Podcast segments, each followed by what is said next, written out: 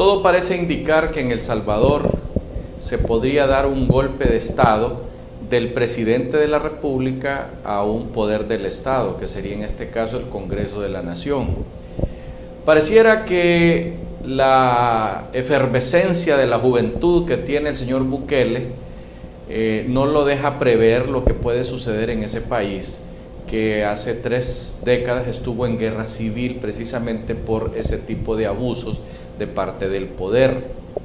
El señor Bukele es un hombre de centro derecha, pero rapidito sacó las uñas.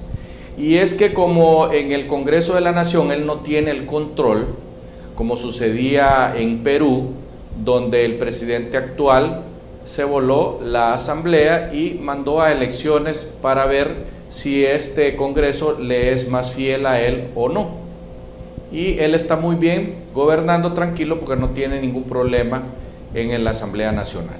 Lo mismo está pasando hoy en El Salvador, donde ayer el presidente Bukele metió los soldados al hemiciclo de la Asamblea Nacional de ese país para obligar a los diputados a que le aprueben un, endeudamiento de 108 millones de dólares que ocupa él, disque para luchar en contra de las maras y los grupos mafiosos que pululan en ese país, que es en este momento el país más violento de la América Latina.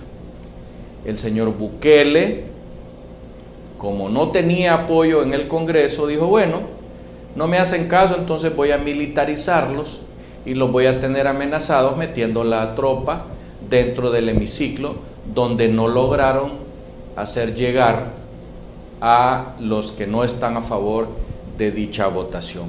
La situación en El Salvador en este momento no se sabe exactamente para dónde va a agarrar. Lo que sí se ve clarito es que este señor como que tiene eh, en las venas el animalito ese que se les mete del poder a los que estando en él quieren quedarse o gobernar solitos sin que nadie les diga que no. No aprenden los presidentes de América Latina. Lo mismo está sucediendo en Venezuela, lo mismo pasó con Evo Morales, lo mismo pasó con Correa, que quería eternizarse en el poder, y así sucesivamente hasta llegar aquí a Nicaragua y hoy podría darse el hecho en El Salvador. Hasta pronto.